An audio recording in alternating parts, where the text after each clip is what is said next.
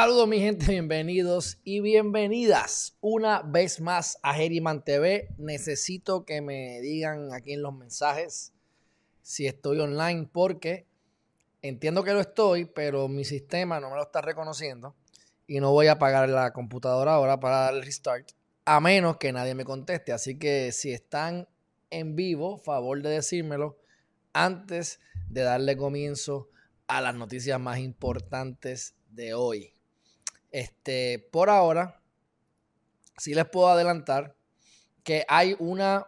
Este, saludo, Chris Meli, gracias, excelente. Es que no, no sé por qué aquí no me sale nada. Así que excelente, gracias Arlene. Bueno, vamos a meterle al dembow rapidito a esto. Hay bastantes noticias, son 12 noticias, voy a tratar de hacerlo lo más rápido posible.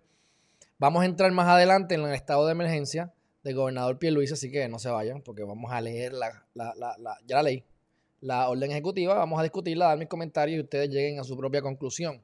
Yo no sé si ustedes conocen a este muchacho, pero es un chamaco joven, debe tener como 20 años, está teniendo unos éxitos increíbles, en las redes sociales está súper pegado y este va a pelear con, con. Obviamente, Pacquiao ya tipo está, está, ¿verdad? No está en su prime, pero este, como dice Ryan García, pues para él es una. Él no quiere ni hablar mierda de Pacquiao, como hace normalmente, porque es una persona a la que admira. Así que me parece de lo más interesante, una pelea que, una pelea que me gustaría ver. Ahora, miren las redes sociales de este muchacho. Tiene 21 y 18 y tiene 8 millones de seguidores. Y ahora recientemente se, como les pasan a, alguna gente cuando se ponen bien famosos o de momento todo les va bien, que se hacen los más religiosos. Pues ahora lo veo hablando mucho de Dios y esas cosas, pero bueno, por lo menos el tipo pelea bien y es rápido y me parece interesante por el hecho de Pacquiao. Ustedes deben conocer quién es Pacquiao. Bueno, próxima noticia. Eh, ¿Se acuerdan del abogado? ¿Se acuerdan del abogado Moxó? Que era el que defendió al Manco. Él trabajaba, si mal no recuerdo, para asistencia legal. Y, y este, pues hizo los argumentos del ¿verdad? Los argumentos a favor de El Manco cuando el caso de Lorenzo y ahí fue que se hizo famoso. Sale de asistencia legal y este cogió como 100 mil likes en Facebook de un día para otro y ahí entonces se va a la práctica privada. Gracias, Iri. Gracias por el comentario. Están aquí diciéndome que estamos en vivo. Así que entonces, ahora pues él está defendiendo a Jerome Garfer como si fuera una víctima. Nada, lo comento como algo interesante. Eh, yo ustedes saben que tiendo a defender más, a estar más del lado de defensa. En este caso particular es un poco difícil, ¿verdad? Porque eh, pues, de lo que están acusando a Jerome Garfner. Pero eh, hay que ver lo que ocurre. Yo sé que ya si Jerome es inocente, definitivamente es la víctima. ¿Por qué? Porque le han quitado todos los contratos con el gobierno que tenía, que por cierto, muchos ni la gente ni sabía de esos contratos, yo ni tenía ni idea de ni quién es Jerome para empezar. Pero ahí empezaron a caerse de diferentes contratitos que tenía por ahí escondidos. Así que si el tipo es inocente, ya se le han violado los derechos indirectamente o directamente, ¿verdad? Como lo quieras ver, porque eh, le, le, van a tener que pedir perdón en vez de permiso. Pero vamos a ver lo que ocurre, porque aquí lo que se le, está, acusando es de violencia de género. Y ustedes saben que estamos en el medio de todo este revolú del estado de emergencia. Así que nada más por relaciones públicas. Si yo soy la compañía, yo también te quito el contrato. Porque yo no quiero que tú me afectes mis relaciones públicas, ¿no? Estás ahí para ayudarme a las relaciones públicas, no para desayudarme. Así que ahí tiene un problema. Y rápido salió la secretaria de la gobernación a decir que la fortaleza o el ejecutivo en este cuatrienio no va a ser un lugar para poder este, guardar atornillados, ni amistades, ni, nada de eso. Margaret Longo Targa, la, original, la inigualable. Ah, bueno, este, él dice que es la víctima, pero vamos a ver cómo ocurre, porque el tipo, pues, es bastante interesante el caso. Veremos a ver, eso seguirá saliendo en la prensa. Pero vamos entonces al próximo, a la próxima noticia, mi gente, que a ustedes les va a gustar esta. Miren esta, mi gente. Esto es un senador, se llama Cory Booker. Y Cory Booker no es republicano, es demócrata del estado de Nueva Jersey. Ahí lo tienen, ahí. Y dice que no hay suficientes votos para que Washington, D.C. y Puerto Rico sean estados. Mi gente, ni los hay hoy, ni los hubo ayer, ni los habrá mañana. O sea, no se, no se, no se pinten que no va. Y este es un demócrata. Los demócratas que, y que quieren que seamos estados. Ajá. Yeah, right. Así que este, ahí lo tienen. Él no es el único que lo ha dicho, pero eso es una, una, una este, noticia rápida. Ahora el gobernador quiere hacer un comité para evaluar la decisión del sí o no, para que eso se implemente, mi gente. Esto es, esto es para la grada, mi gente, para la grada, como casi todo lo que ocurre. Próxima noticia importante, para mí especialmente, este caso yo no lo he querido, yo no lo he querido eh, cubrir mucho. Es un caso que ya oficialmente terminó. Yo soy abogado en, esa, en ese caso. Fue una, fue una muy buena experiencia desde el punto de vista legal. Fue una muy mala experiencia desde el punto de vista cualquier otro. Este, porque realmente eh, esto es un caso, ejemplo, de por qué yo no quiero ser abogado litigante. Esto es un. Ah, y yo considero que mis clientes salieron bien. Pudieron haber salido súper mal.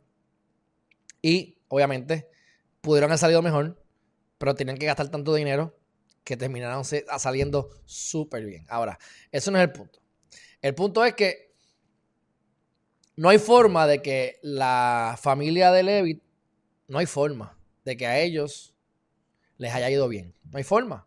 Porque, o sea, esto es un caso que estuvo desde el 2016. Si mal no recuerdo, yo entré en este caso, esto empezó en octubre, yo entré en diciembre 2 de 2016. Esto hace como un mes o dos meses es que se hizo final y filme, o sea, se hizo completo se acabó. Y este es el revolú de, lo, de, lo, de la música de Rafi Levitt.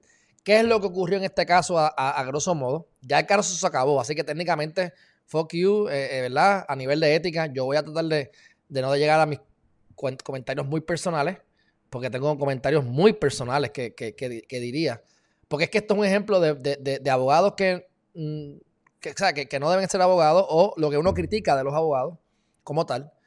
Y la mezcla de que en un, no hay mejor caso que el que no se ve, mezclado con que todas las partes pueden perder en un caso, casi siempre todos pierden, y el absurdo de lo que esto significa. Ah, en, pocas palabras, aquí la realidad del caso es que aquí en Puerto Rico la gente toca en las tarimas y es cierto, hay mucho desconocimiento, mucha jaibería.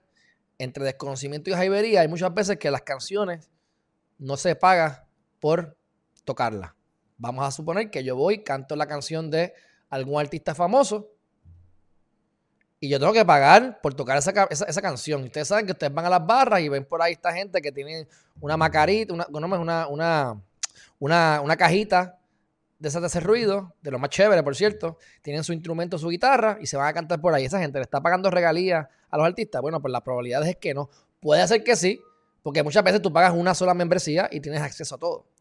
A grosso modo, pues tú te escoges como, artista si te quieres ir a ASCAP, BMI o, u otras, otras, otras compañías que se dediquen a coger, tú le das autorización, tú firmas un contrato, le das autorización a esa empresa a tener eh, eh, tu, cartera de, canciones y cada vez que ellos la toquen o alguien se inscriba para tocarlas, ellos cogen una comisión y te dan otra. Es bien poco. O sea, aquí tú ganas por volumen. Ponle que tocar la canción te vale 20 pesos pues al artista se supone que le tocan 20 pesos menos el fee o, lo que te cobre ASCAP o BMI. ¿Qué pasa? Cuando tú, vas al cuando tú vas al formulario de ASCAP, precisamente ASCAP te dice que tienes 14 días. O sea, una vez tú tocas, tienes 14 días para reclamar, para, informar que, tocaste esa canción. Y entonces por cada tema, pues pagues lo que tengas que pagar. Pero también la ley dice que si tú incumples, tú tienes unos, unos, los federales cobran mucho. Este, tienes una, ¿verdad? Una, eh, uno, daños estatutarios y puedes llegar a 250 mil y cuando vienes a ver, se trepan, la, se trepan los chavos, pero realmente lo que tienes que pagar eran 20 pesos. Así que la, pugna, eh, la controversia está en Sammy Marrero y su orquesta. Una vez Rafi Levy muere, se crea Sammy Marrero y su orquesta. Ellos empiezan a tocar en diferentes lugares. Y entonces la familia de, la, familia de Levitt, la viuda y su descendencia, demandan. Y dicen, Ceci desiste antes de demandar, Ceci y desiste, no sigan tocando las canciones de mi marido.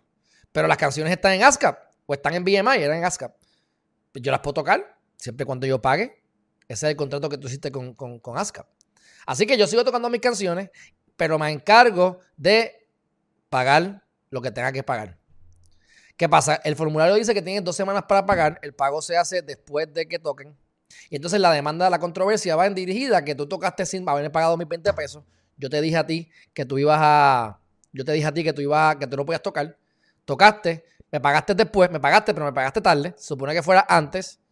Y yo te había pedido que me pagaras que nos asociáramos. Obviamente, cuando tú vas a ver lo que le ofrecen, es como que es como decir el, el 80% de lo que gane la orquesta me lo vas a pagar a mí que soy la heredera. O sea, no tiene sentido porque hay un montón de. Las orquestas, especialmente de salsa y merengue, tienen un montón de, músicos. Y cuando tú vienes a no ganan mucho. Pero tienes que cobrar bastante porque si cada músico se gana 150, 200 dólares por tocar y hay 15 músicos, suma, multiplica. Más tienes el road manager, tienes el manager, tienes los artistas principales. O sea, cuando vienes tienes una nómina de 7, 8 mil pesos. Y si no es así, pues están ganando extremadamente poco. Así que, este, Finalmente, la corporación deja de pelear y entonces pues, hay un montón de abogados, se renuncian, pasan revoluces. O sea, la cantidad de... Eh, sacan la, sacan la, sacan la música de Rafi Levitt. Ya la música de Rafi Levitt a partir de, si no mal no recuerdo, 31 de diciembre de 2019. Eh, se acabó, 2018, creo fue 2019. Este, la sacaron de las carteras, así que ahora literalmente nadie puede tocar las canciones de Rafi Levitt a menos que hagas un negocio con ellos directamente. Está bien, eso es lo que hace dañar la imagen de Rafi Levy y la gente se va a olvidar porque las nuevas generaciones no van a escuchar a Rafi Levy. Eso no me parece que es lo correcto.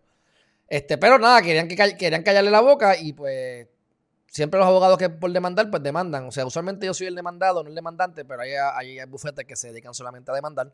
Porque si ganan algo, ganaron algo, tú sabes.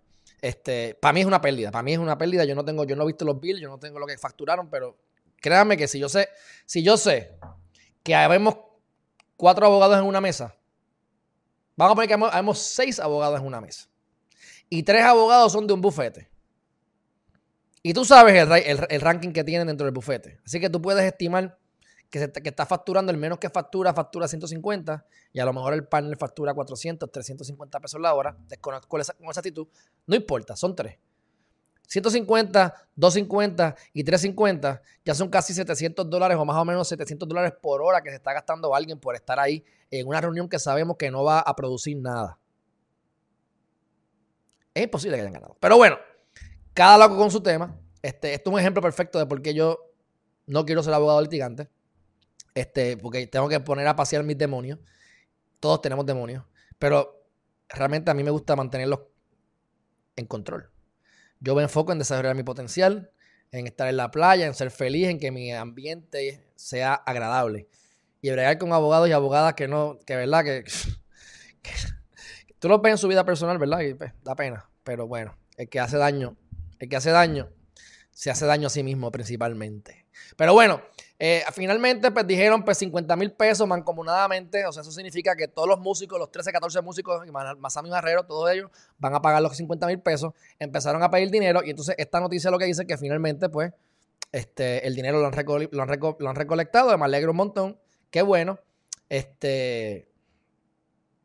Pero eso es lo que trajo el barco. Hay cosas entre medio que no voy a hablar del caso, pero eso es el resumen a grosso modo. Y yo no era abogado ni de Rami Barrero ni abogado de ninguno de los músicos, y mucho menos de la familia Levitt. Eh, los representados míos eran los venues, eran varios de, de los lugares donde se contrataron a estos artistas para que cantaran.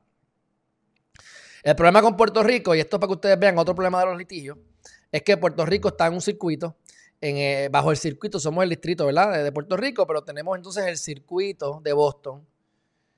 Y entonces terminamos en el, en el, ¿verdad? En el Supremo. Hay diferentes circuitos. Nueva York tiene uno, California tiene otro. Cuando tú vas a cuestiones de música, pues mayormente donde hay más controversia es donde mayormente hay música, que es Florida, eh, este, Nueva York y California. Si hay problemas de regalías, de películas, es más o menos Hollywood. o sea que los casos tú los ves en otros circuitos. Cuando tú vas a, traer argumentos, te vas a los argumentos de nuestro circuito, definitivamente Sammy Marrero no tenía un incumplimiento ahí. Ahora, para mi juicio, a mi juicio, ¿verdad? Ahora, y esto cambió de juez, no te digo cuatro años en el caso. Finalmente pusieron un juez federal nuevo y él, o sea, en el caso, y él sí resolvió súper rápido y me gustó. Este, que, que, lo hizo con premura. Pero entonces los argumentos que están trayendo son argumentos que no estaban en el circuito nuestro, están en otro circuito. Sé que de manera persuasiva Pero entonces, como los jueces muchas veces no quieren resolver, te dicen, resuelvan ustedes y hay que hacer 500 mociones. Eh, nosotros llegamos casi a 500 dockets, entre mociones y, movimientos, o, yo creo que hubo como 400 y pico de, cosas que pasaron. Son miles y miles de dólares en, facturación de abogados, por eso es que después en la Junta están facturando 800 millones de pesos, mi gente, pero es que para poder cumplir con el debido proceso y que, que el juez se sienta conforme en que se han hecho todos los argumentos habidos y por haber, y que cuando se termine su decisión, su decisión no va a ser revocada en un tribunal superior, pues tienes que pelear y pelear. Y si yo te digo una estupidez, tú tienes que refutar la estupidez. Si yo te digo a ti que el cielo es, el cielo es anaranjado o el cielo es violeta, tú tienes que argumentarme por qué no es violeta. Es lamentable, es una cosa bárbara. Este, pero bueno, ahí vamos. El caso se acabó. Yo había negociado con mis clientes en diferentes, en diferentes áreas, en diferentes momentos del, caso. Este, y lo hice simplemente porque es que o llegas al acuerdo que te piden, o te vas a gastar más en mí. En, tres meses vas a gastarte más en mí que lo que te vas a gastar en el acuerdo. Ah, y, que, y, yo no te garantizo que vas a ganar. Yo creo que vas a ganar, pero yo no te lo garantizo. Nada te puede garantizar nada. Y si pierdes, tienes que ir entonces a un, tribunal superior. O te va. Un caso federal, tú te gastaste medio millón de, medio millón de pesos con un guille, pero brutal. O sea, un caso, ¿verdad? Eh, fuerte. No estoy hablando de este, aunque aquí se tienen que haber gastado más que eso en general, entre todo el revuelo que ocurrió. Pero son casos que para mí no tienen sentido y eh, no han resuelto nada. Llegar a un acuerdo, mi gente, si tú llegas a un acuerdo no hay jurisprudencia, seguimos en las mismas. La gente va a seguir haciendo lo mismo y ASCAP debería, bueno, debería la jurisprudencia establecer lo que ASCAP establece por el formulario, pero si esto es así, ASCAP no debería permitir que se paguen las regalías hasta dentro de 14 días después de haber tocado. No, tiene, no hay congruencia entre una cosa y la otra, pero bueno, hayan otras controversias que no importan. Ya finalmente esto terminó. Sammy Marrero tiene sobre 70 años. Y pues le deseamos lo mejor dentro de lo que pueda ser mejor. Porque lo que, lo que cantó toda su vida no lo va a poder cantar ya.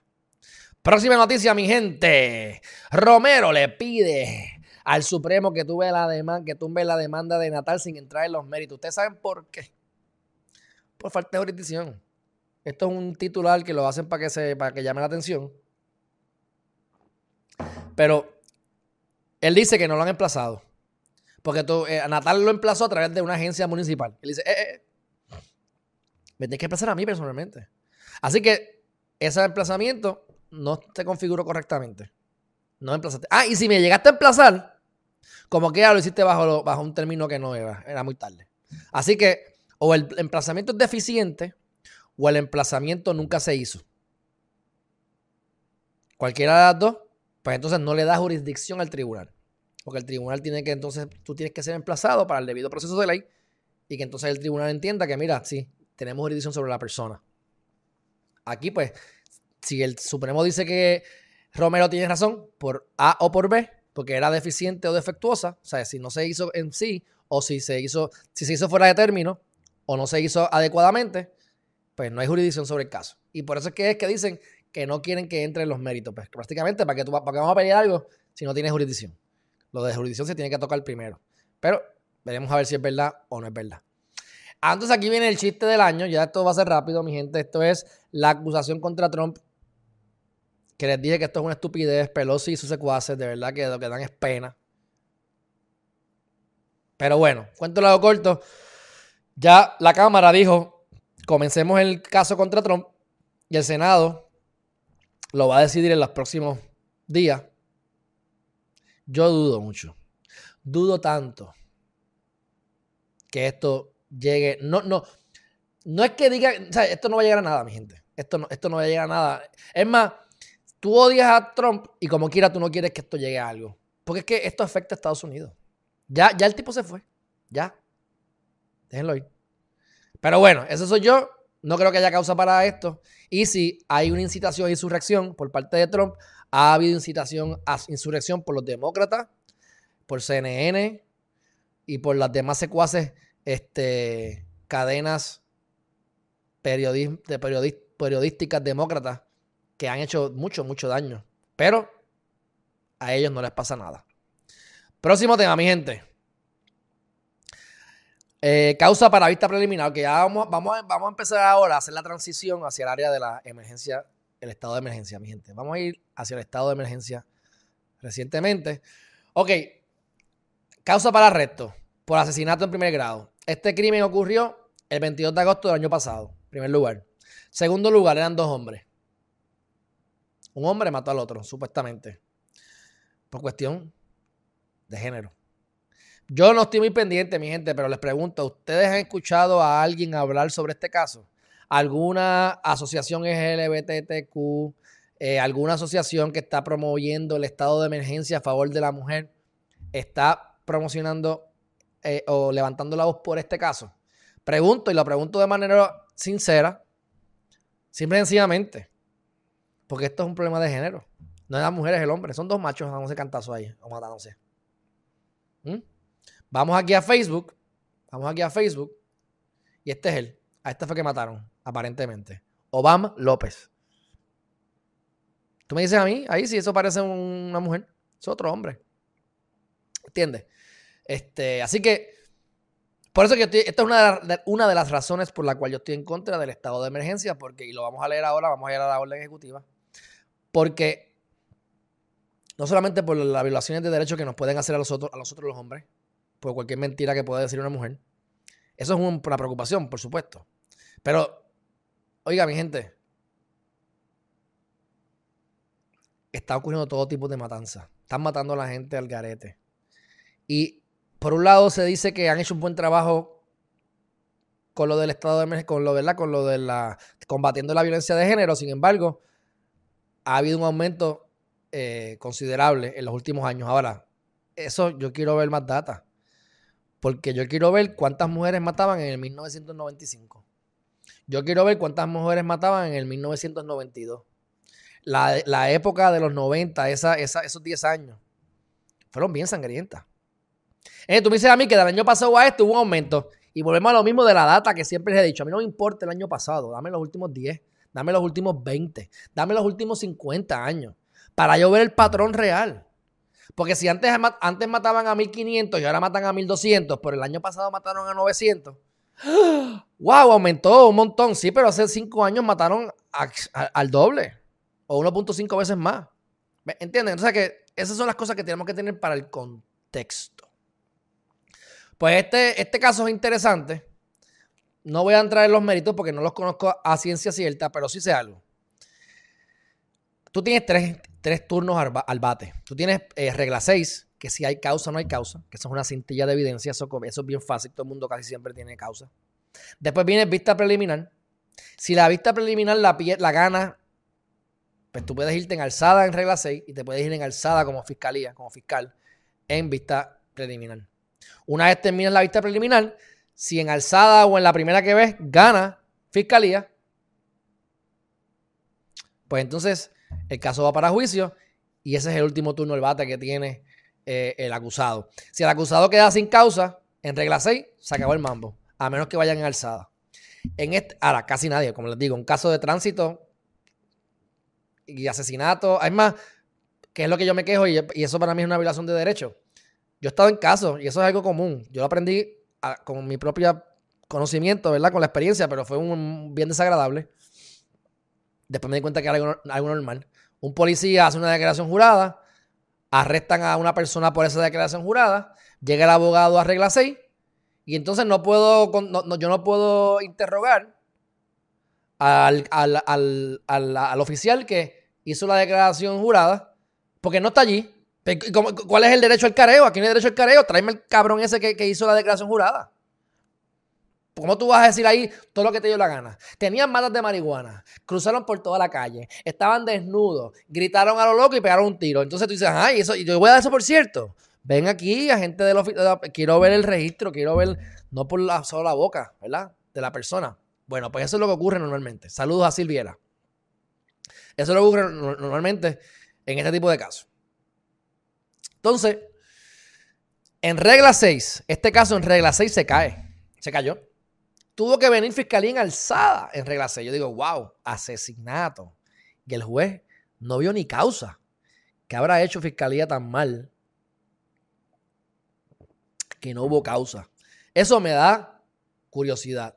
Definitivamente me da curiosidad. Ahora, déjame. Eso me da curiosidad. Ahora, van en alzada y en alzada pierden. Así que aquí que está el caso. Ahora tienen una vista preliminar pautada para el 12 de febrero de, 2021 y le dieron una, una fianza de 180 mil, que no es tanto. Así que me da curiosidad, número uno, ¿por qué cayó, se cayó el caso primero en regla 6? Y número dos, que esto es una matanza de género, de hombre y hombre, ¿no? No sé. Próximo tema, mi gente, relacionado. Ya saben que este es el muchacho que mataron. Ok. Vamos ahora a las. Ah, bueno, debía haber hecho esta noticia, la debe haber dado primero. Para seguirlo con la de estado de emergencia. Pero rápidamente. Eh, todavía sigue la pugna. Todavía sigue la pugna en la alcaldía de Guánica. A grosso modo. El PNP y el Popular estaban casi casi empate. Cada uno dijo gané, gané, gané. Mientras tanto, estaba el, estado, eh, estaba el candidato independiente que había estado, había estado por el PNP, lo votaron del PNP porque no les gustó, cosas políticas, y después se mete en Puerto Dignidad y en Puerto Dignidad lo votan. Aquí lo entrevistamos, pueden poner su nombre con Geriman TV y van a ver la entrevista cuando estaban en el conteo de los votos. Entonces la gente, que lamentablemente lo voy a decir, ¿sabes? Son analfabetas, y eso pues es triste, es triste, es triste. Este, y después queremos una mejor educación, pero yo no veo que haya educación y muchas veces la gente no le interesa, pero te dicen, mira, vota por el Carlos Cruz Vélez. Y de repente empiezan a ver gente que, mira, aquí está, decía, quiero que vean los nombres que ponían. Miren esto. Aquí está. Míralo ahí. Lean eso. Leanlo ustedes mismos. ¿Cuáles eran los nombres que le pusieron? Ed Cruz. Bueno, por lo menos. ¿Él se llama cómo?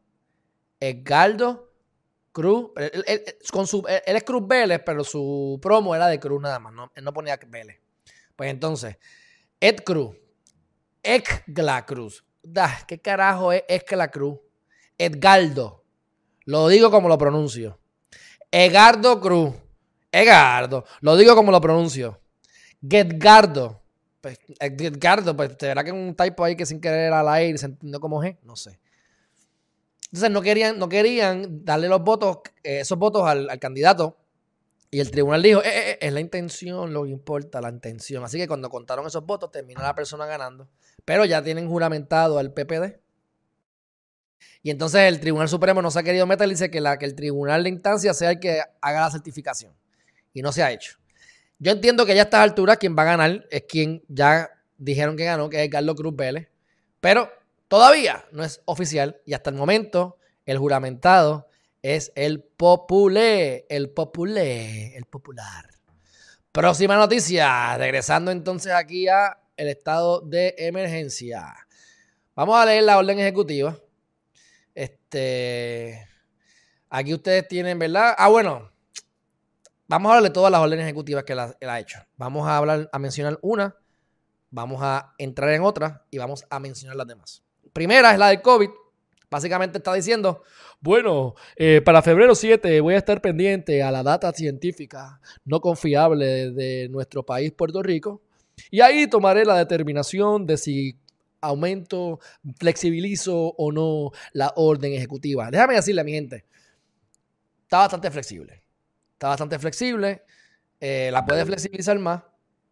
Pero, pero, pero, este, Estamos mucho más flexibles que en otros países. No se crean. Yo he estado pendiente. Aquí me están escribiendo. Me están aquí dando chisme. Dice aquí mi hermanazo, me escribe y me dice, el supuesto asesino... Digo, yo no sé si va a decir esto, déjame leerlo primero. Eh...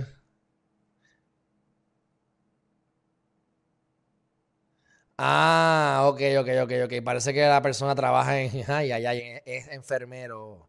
Bueno, después me dice si puedo decir eso o no. No me atrevo a decirlo, pero gracias por la información. Este, lo habían dejado trabajando en su trabajo, pues alegadamente, pues porque no había sido, ¿verdad? No había sido encontrado con causa, pero ahora que es en alzada, pues no sé si le vayan a meter las manos. Gracias por la información, hermanazo. Te siempre poniéndome al día con esas cosas de algunos hospitales por ahí. Bueno, este, vamos a leer la orden ejecutiva, ¿qué les parece? Esto lo, vamos a leer lo más importante de la orden ejecutiva. Y miren qué clase de flow yo tengo cuando le doy a la transición. Y no, pierdas el flow, Alejandro. No pierdas el flow, Alejandro. Ah, ahí está. Lo perdí un poquito, pero está ahí, está ahí, está ahí.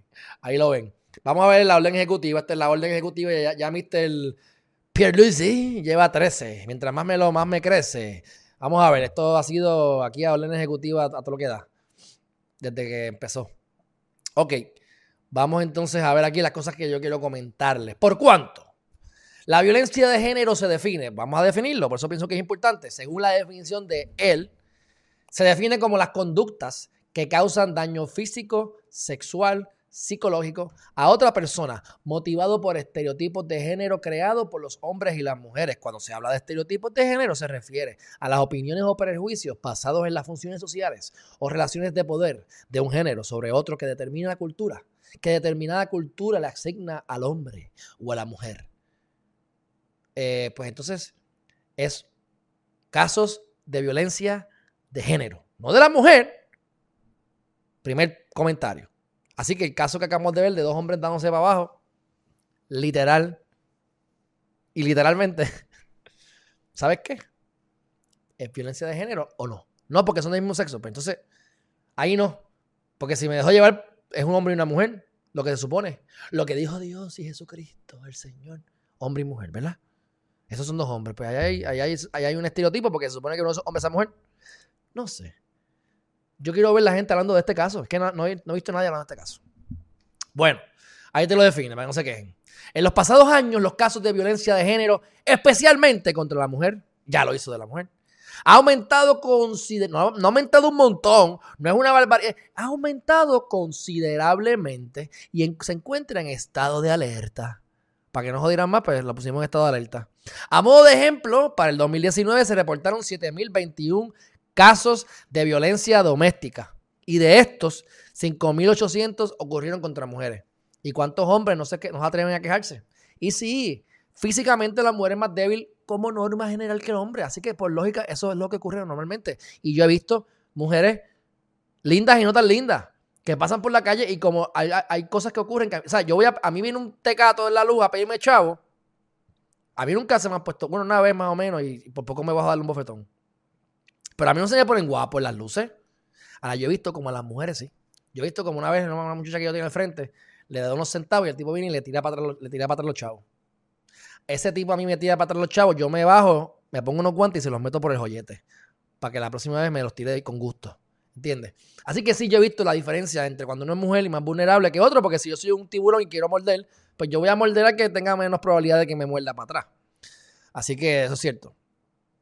Por lógica y por la estadística. Bueno, aquí vamos, vamos a seguir con la crítica. La política pública del gobierno de Puerto Rico es darle prioridad a la prevención y atención de la violencia de género en todas sus manifestaciones. ¿Verdad? Ok. Si ya es la política pública, pues ya es la política pública, porque tenemos que darle más, hay que seguir dándole más vuelta al asunto. Pues haz el bendito trabajo política pública del Estado. Ejecuta las benditas políticas públicas. Ya ahí al decir que es una política pública no hay prioridad. Porque es la política pública. Porque ¿cuál es la política pública del Estado? Una de las políticas públicas, que todo padre, que todo hijo tenga padre. Ah, que si no está, que si tu, que si tu hijo no se parece a ti no es tuyo, me importa un bledo. Tú fuiste el último que, que, se quejó, te, te quejaste fuera de tiempo, es tu hijo, chúpatelo. Porque la política pública es que todo padre, todo hijo tenga padre. Pues esto es una política pública que, hay que estar en la prevención y atención de la violencia de género. O para eso no es que se hizo la bendita oficina de procuradora de la mujer. O para eso no es que no hay una división de violencia doméstica de la policía. O sea, ¿cuántas más cosas queremos hacer? Sin, sin, eh, ¿verdad? Sin, sin resultados reales. Bueno, vamos a seguir. Que esto lo puse en rojito. Dice, estamos comprometidos con establecer un proceso para desarrollar un currículo de perspectiva de género que ayude a combatir las causas que contribuyen a la desigualdad, el discrimen y la violencia. Mi crítica es que nada más con este artículo vamos a tener una pugna que no vamos a poder resolver nada. Dice desarrollar un currículo de perspectiva de género. Ya los populares a través de Alejandro García Padilla tenían una, tienen, implantaron un currículo de perspectiva de género que se lo pasaron por las nolas, los PNP. Pues ahora hay que hacer otro. ¿Y qué pasó con el proyecto de dignidad y con toda la gente que está en contra de la perspectiva de género? Empezando porque yo pienso que no se ha ni definido correctamente bien. Correctamente, punto. No está bien definido. Cada cual lo define como le da la gana. Unos dicen que es ideología, otros dicen que no. No sé, o sea, tienes que darte cuenta, para decirte un ejemplo clásico, que el movimiento Victoria Ciudadana y el proyecto Dignidad tienen una posición encontrada, encontrada, e irremediable. No tiene remedio. Eh, o sea, no van a poderse no van a poder convivir, así que hay que ver cómo se elimina eso, o cómo se puede llegar a una conclusión, o cómo se puede llegar a un happy medium, o qué diantres van a hacer. Pero al poner eso ahí, olvídate que Bebé y todos los demás van a empezar a gritar como ya lo están haciendo, y vas a tener a Mariana Nogales Molinelli, a Naima Rivera Lacen, en el caso de Anaíma y, y, ¿verdad? Porque es en el Senado, Anaíma con, con, con Bebé, y vas a tener a la otra con Mariana, etcétera. No van a llegar a un acuerdo. Así que yo espero que en estos puntos específicos utilicen la mediación y lleguen a su conclusión. Y me llaman a mí si quieren, que yo voy. Y yo creo que yo seré bastante objetivo porque yo estoy en contra de la orden ejecutiva, pero entiendo lo que quieren hacer. Ok, nuestra administración está comprometida con combatir la pobreza, que es un factor que incuestionablemente incide en la posibilidad de una persona salir de situaciones. Mi hermano, ¿tú quieres combatir la pobreza? Edúcanos. Déjanos ir a la escuela. Hazle caso, por fin, aunque sea una cosa que yo estoy de acuerdo con Fauci. Déjalo ir a la escuela. No nos quieren sacarle la pobreza nada, mi gente. No nos quieren sacarle la pobreza. La pobreza es mental. Y los que son pobres son manipulables. Próximo. El 26 de octubre se hizo la orden ejecutiva, bla, bla, bla, bla, bla. Escuchen esto. En dicha orden ejecutiva se creó, se creó la COMUVI, que es la Comisión Multisectorial contra la Violencia a la Mujer, con el objetivo de implementar el protocolo de acción para combatir la violencia hacia las mujeres. ¿Eso fue cuándo? Repito, 26 de octubre de 2020 y según la prensa, no se han reunido ni una sola vez explícame cómo me, está dando, le están dando promoción a la Comubi, que la Comubi no se ha reunido, no ha hecho nada en octubre, noviembre, diciembre, en tres meses no ha hecho nada. ¿Ok? Seguimos.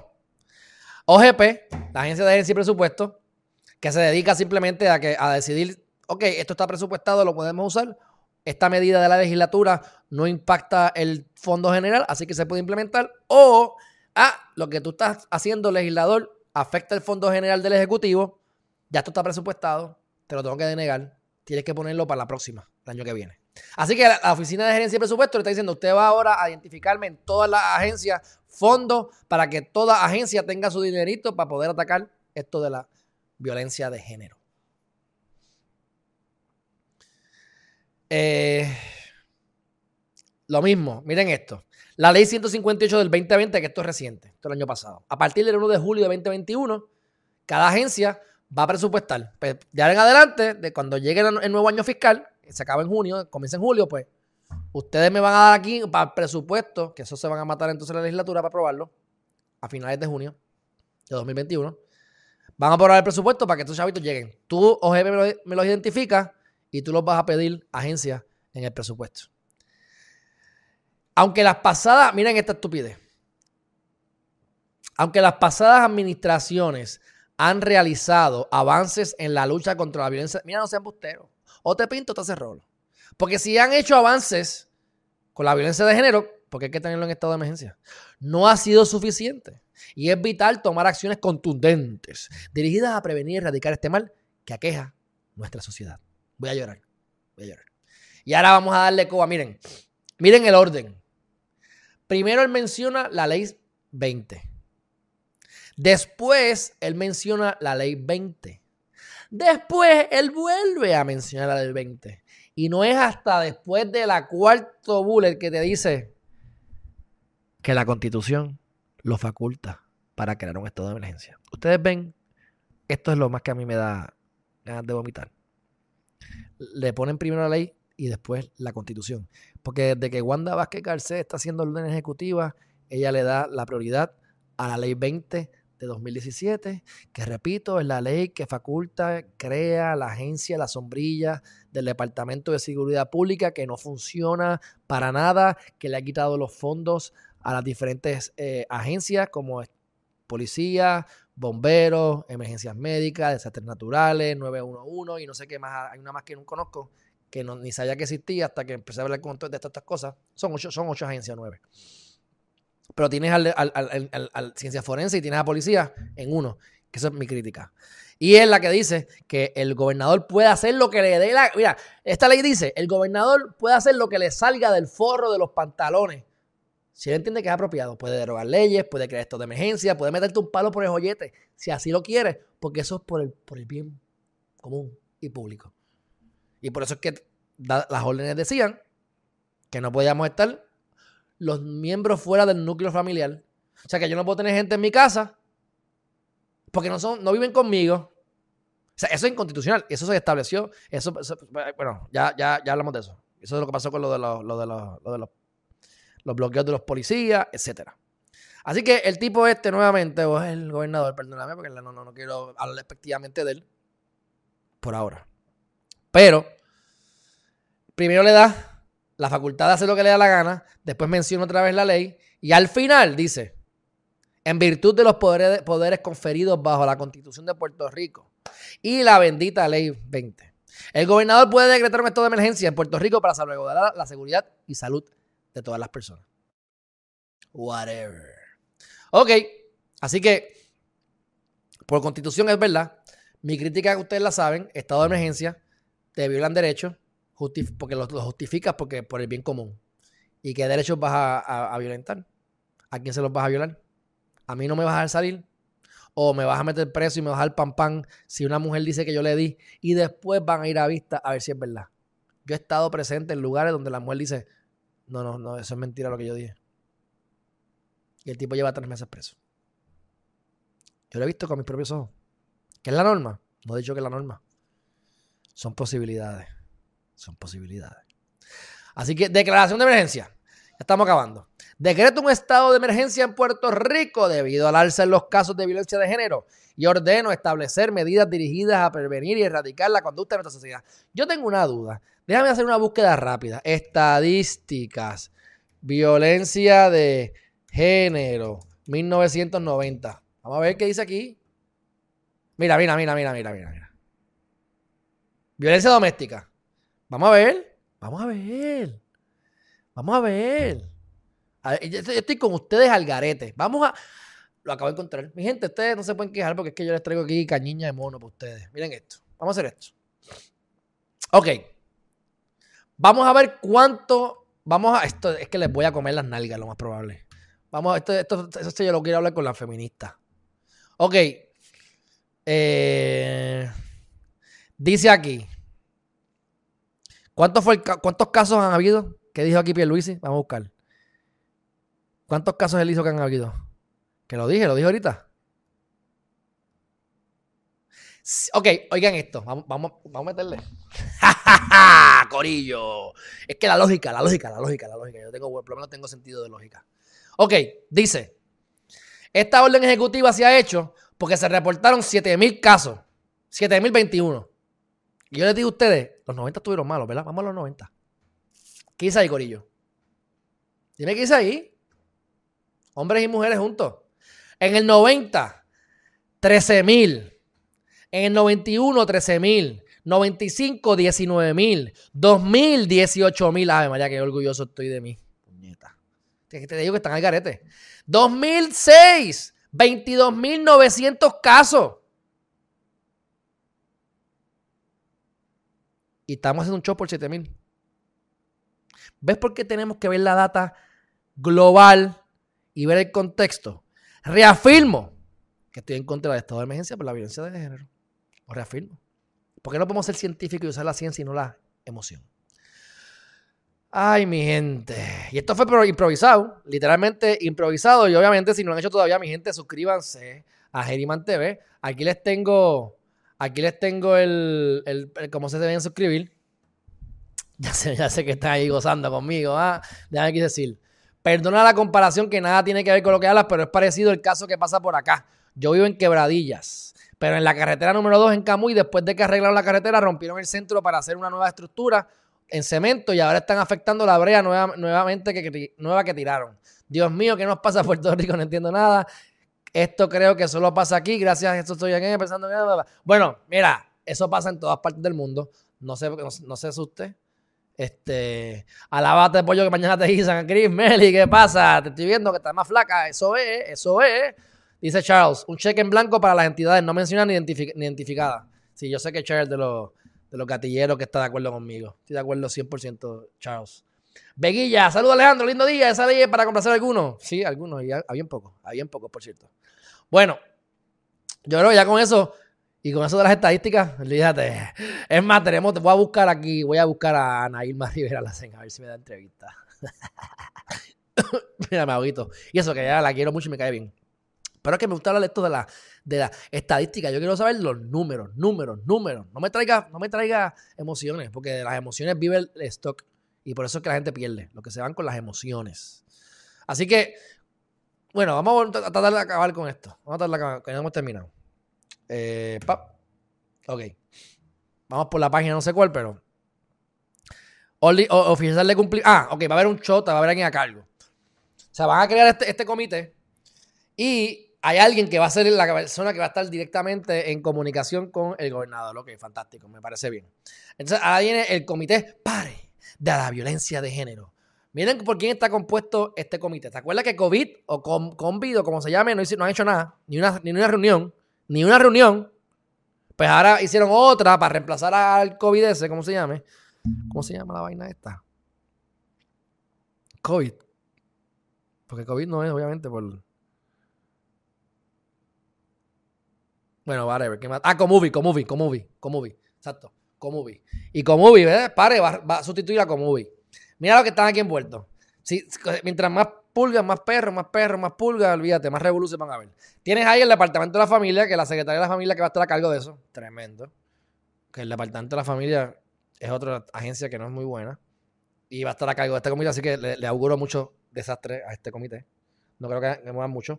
Y recuerden que todas estas posiciones son posiciones políticas que si lo que van a decir no le conviene al gobernador, ¿ustedes creen que lo van a decir? Por amor a Cristo, claro que no. Pues está el Departamento de la Familia, está el Departamento de Justicia, Educación, la Procuradora de la Mujer, wow, una, persona representante, no es la procuradora, sino es de la oficina.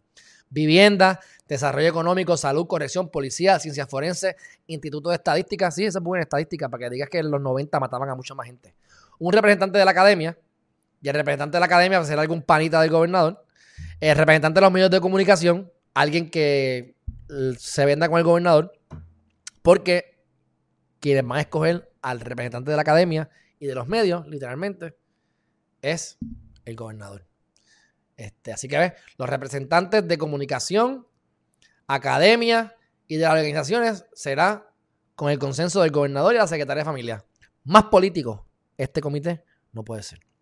Pero bueno, van a evaluar Van a evaluar el protocolo. Aquí van a ver un montón de cosas. Yo voy a hacer la más importante. Van a evaluar eh, el protocolo de acción para combatir la violencia hacia las mujeres que se incorporó en el 2020-78. O sea, o sea, van a evaluar el protocolo que no se ha implementado ni han hecho nada al respecto desde octubre 26 de 2020. Ok.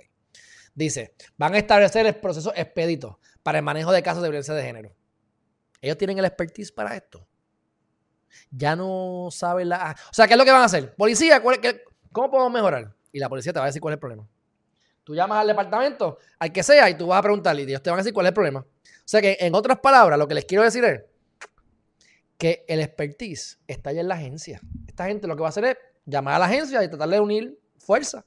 Y hay tanta política envuelta que si yo voy a decir que la policía está haciendo mal trabajo, y eso va a afectar a quién? Al gobernador. Por darte un ejemplo. Como están los fiscales políticos ahí en fiscalía y en, el Departamento de Justicia, por favor, esto no va a pasar nada. Pero bueno, yo solamente digo, ustedes lleguen a su conclusión y el tiempo me dará o no la razón. Por ahora me la está dando, mi gente, por ahora me la está dando. Eh, proveer acuerdos interagenciales y con organizaciones sin fines de lucro y el sector privado para establecer campañas educativas. ¿Cómo vas a hacer la campaña educativa? A través de la perspectiva de género. ¿Qué perspectiva de género? ¿Qué anuncios vas a poner? ¿Cómo lo vas a hacer? Explícame, que eso me da mucha curiosidad. Establecer mecanismos de capacitación para que los de la justicia, los de justicia, los de seguridad pública y los de y todos los mediocres que estén ahí se eduquen sobre el tema. Eso no es parte ya del proceso ordinario de ser empleado ahí. Proveer mecanismos para establecer estadísticas confiables. Ok.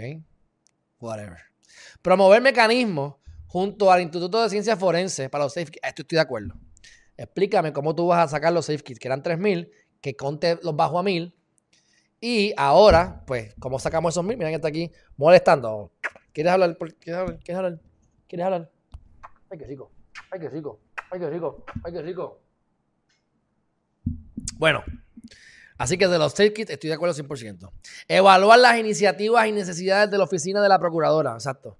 Por ejemplo, eliminarla. Porque no la eliminan para el carajo. Tienen que hacer eliminarla, pero bueno. Vamos a ver las necesidades de ella. Diseñar una campaña mediática, educativa y coordinar publicación y diseminación de a través de los medios de comunicación en la coordinación con el sector público y privado. La campaña debe incluir afiches con información de servicios disponibles para víctimas de violencia de género a ser distribuidos y desplegados en toda oficina de gobierno. ¿Sabes cuántos miles de dólares se van a, gastar aquí? Y cuando tú ves a la mujer que le caen a puño, tú le dices, mujer, te voy a ayudar. ¿Ayudarme con qué? Si a mí nadie me maltrata. Lean lo que es el síndrome de la mujer maltratada. El problema, el problema es más profundo. Pero bueno, qué bueno esta orden ejecutiva. Buena para la grada. Y a ver cuánta gente se calla. Y a ver la implementación, cómo se va a hacer. Bueno, van a, revisar, ya estamos terminando, revisar el protocolo de investigación en casos de muerte violenta, coordinar una campaña de concienciación. Tienes de concienciación, tienes de educación. ¿Cuál es la diferencia? Yo no sé. Las órdenes de protección, que aquí se las pasan por, por los de Azul, pues van a revisar y emitir recomendaciones. Cuando ellos recomienden, ¿qué va a hacer la policía? Pasárselo por las nolas, porque ellos no tienen, van a tener autoridad sobre la policía. No tiene sentido. Asistencia legal. Bueno, pues encargarse de que todas las, escuelas de derecho pues le provean asistencia legal gratuita a violencia de, a casos de violencia. Si tú vas allá, ellos te van a ayudar ya. Es la, la, clínica de cualquier escuela de derecho aprobada por el Bar Association, que tenga una clínica criminal, tú vas con violencia doméstica y te van a atender. Igual te puede atender lo más probable de asistencia legal, pero del, del, acá del tribunal. A educar sobre la Delta Rosa, Informes de cumplimiento. Aquí está. El comité, vamos a ver en 45 días. El comité tiene que rendir al gobernador un informe inicial de los trabajos realizados en 45 días. yeah, right. Vamos a ver qué, vamos a ver cómo lo vamos a hacer. Ok. Queremos hacer un estado de emergencia. Sin embargo, les repito, ya existe una unidad de crímenes contra la mujer y violencia doméstica escrita en negociar la policía. O sea, seguimos más, más y más burocracia y más pisamos mojado sobre mojado y patinamos sobre mojado en la misma y no se hace nada. Se ordena a toda agencia gubernamental, sin excepción, que para el 21-22 en adelante, pues ya identifiquen el presupuesto, que eso se tocó más arriba. Derogación y vigencia, esto va a estar vigente hasta el 22, hasta el 30 de junio de 2022. Y se puede seguir prorrogando a petición del comité PARE. P-A-R-E. Ok. Y ya. ¿Esto va a hacer algún cambio en la vida de nosotros? Yo les he dicho a ustedes ya, pero bueno, no, tengo mucho más que decir. Espérate. Espérate, espérate, espérate. Ahí está.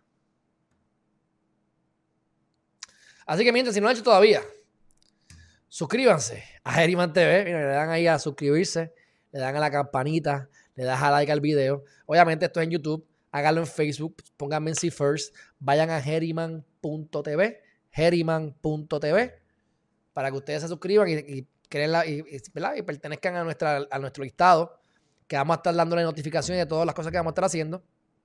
Y antes de terminar con esta, eh, ¿verdad? Que me quedan dos temas más, o tres, creo que dos, pero quiero dar la promo rápido.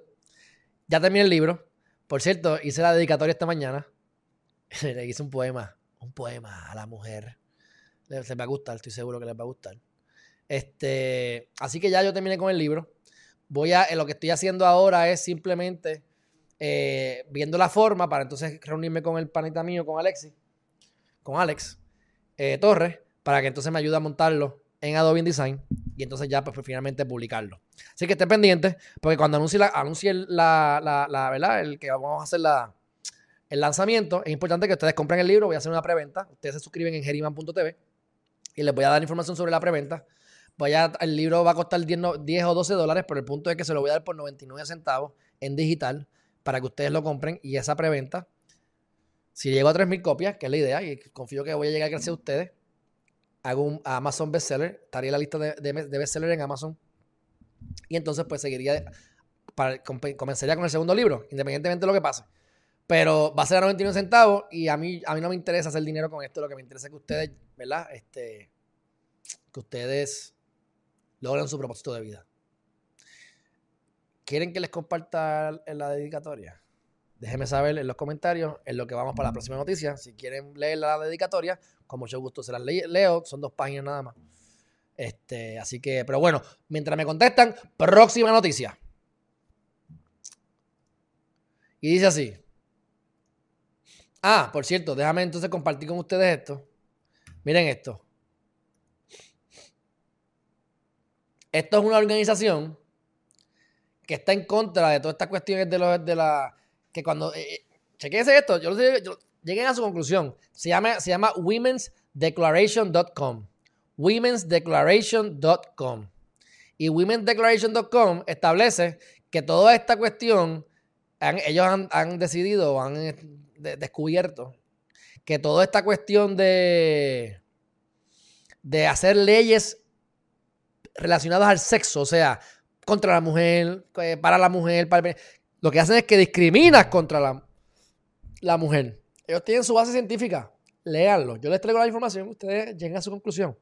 Dice, y tienen una declaración que la pueden leer fácilmente. Dice, The Declaration reaffirms women and girls' sex-based rights and challenges the discrimination we experience from the replacement of the category of sex with that of gender identity. Y es porque cuando es que ponen sexo, le ponen identidad de género y esa, esa, ese, ese, ese cambio en definición lo que hacen es que logran, hace que se discrimine contra la mujer. Lleguen ustedes Yo no quiero convencerla aquí de nada. Ah, ya la han peticionado 14.000 personas en 125 países, 299 organizaciones, y ustedes pueden también llenarla. Yo no la he llenado, pero este. Oiga, la tienen hasta en español. Así que no, vengo, no, tengo, no hay excusa. La voy a dejar abierta porque yo le voy, a, le voy a dar un poquito más de cariño a esta página más adelante. Ya podemos cerrar esto aquí. Y entonces, vamos a ver las órdenes ejecutivas. Las voy a mencionar. Las voy a mencionar. Ya llevan 13, ¿verdad? Ok. Este está aquí chavando. Dice, la primera orden ejecutiva. Dice, voy a ponerla aquí.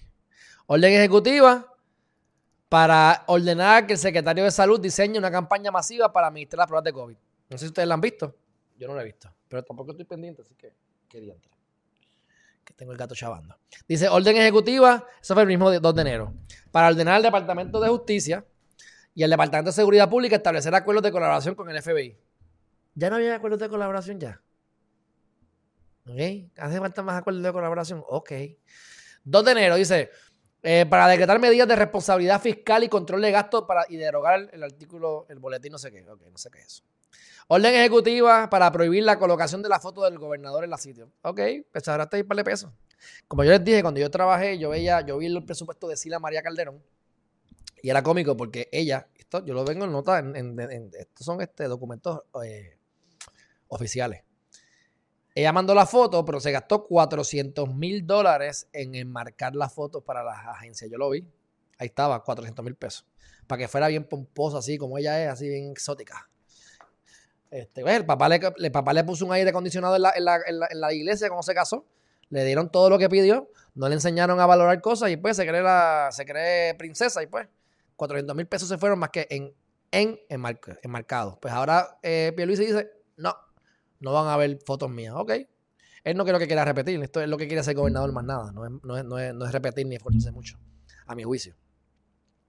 Próxima orden fue para decretar medidas de responsabilidad. Espérate, prohibir la colocación, aquí estamos. Para establecer la estructura de la oficina del gobernador y derogar, ok, para estructurarse el mismo. Y la última, que lo hizo el mismo día que empezó, para designar a la señora Carmen Salgado Rodríguez como administradora de la oficina del gobernador. Ok. Entonces, a los dos días, decretar la política pública, la aceleración del gobierno digital. Esto es bueno. Vamos a ver nuevamente. Se supone que esto no, no tenga que hacerse, pero para que se digitalice el gobierno. Gracias a la pandemia ha mejorado muchísimo, un montón de cosas. Así que estoy contento con eso. Y ese mismo día, para ordenar al principal ejecutivo la innovación e información del gobierno, establecer un sistema de identidad electrónica. Más mierda.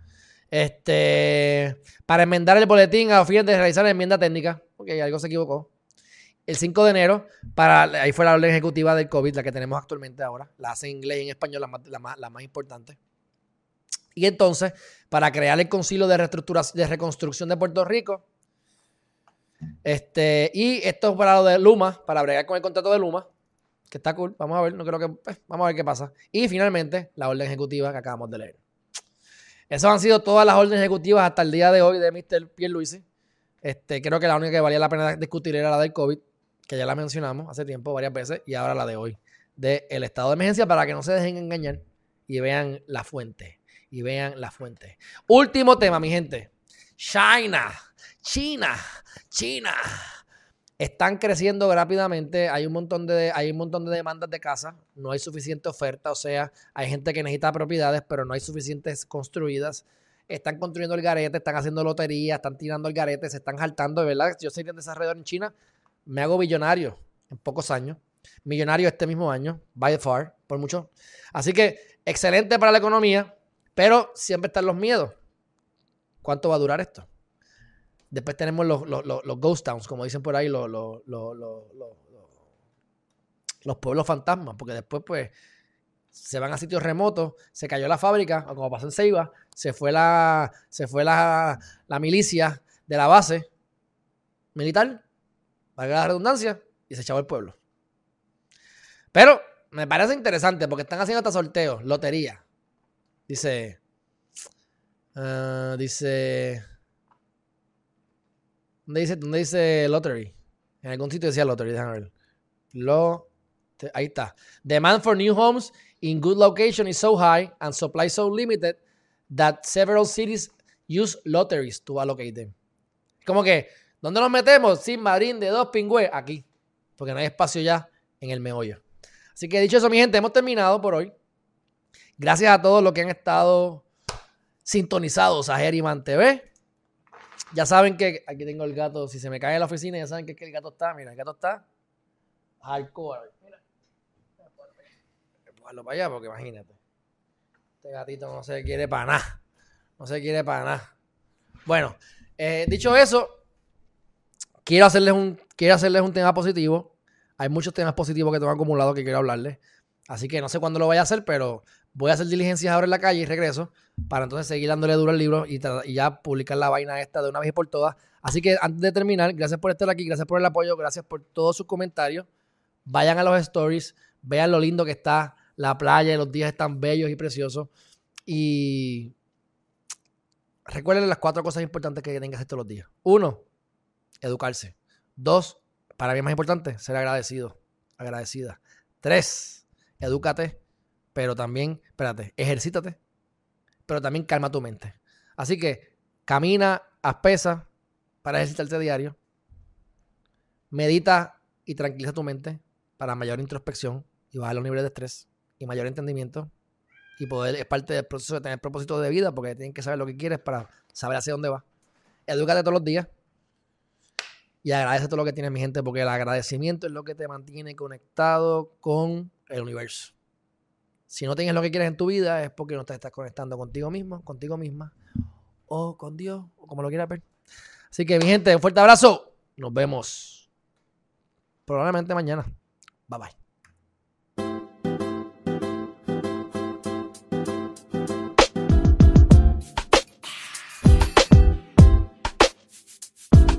Mira, antes de que se vayan, me dijeron por ahí que compartiera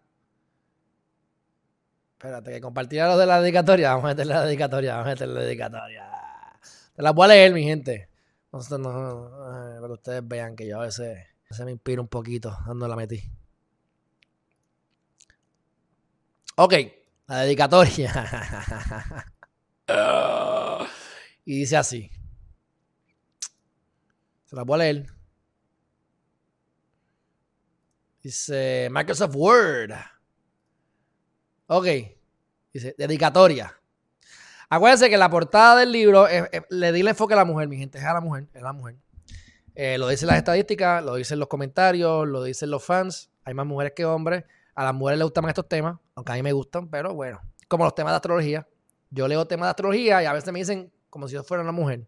Bueno, pues es que la mayoría de las mujeres son las que les interesan eso, no es a mí, no es, a los hombres, excepto a mí, que tengo varias excepciones por ahí. Pero bueno, dice así, dedicatoria. Se me ocurrió hacer un. Se, me ocurrió hacer un. ¿Un qué? Un poema, dice. Este trabajo va dedicado a todas las mujeres que han aportado a mi crecimiento como ser humano, en especial a mis más preciadas flores, mi madre y abuela, ambas Margaritas. Mujer, ha llegado el momento de comenzar a volar. El amor te conecta con tu corazón. Mujer, eres mi mayor fuente de inspiración. Contigo aprendo mis lecciones, a desencadenar mis emociones, a entonar las más bellas canciones. Mi alma ahora está vulnerable, cada día más feliz y saludable. Si no es por ti jamás hubiese sonreído, no amaría lo vivido, ni disfrutaría lo prohibido. Por la vida andaría perdido. Gracias mujer por tu paciencia. Pude observar tu esencia y aprender de tu inocencia. Cuando elevaste mi conciencia, diste propósito a mi existencia. Mujer, me haces agradecido, me conectas con lo divino. Cuando me enseñas las cosas bellas a tocar la luna y ver las estrellas. Mujer, me mostraste amor incondicional. También a extraer la miel del panal. Sí, porque no solamente todo es amor de madre, también hay sexo envuelto. Siembro plantas y escribo poemas. Por ti soy feliz de todas maneras. El lado creativo me has despertado. Encontré lo que siempre he soñado.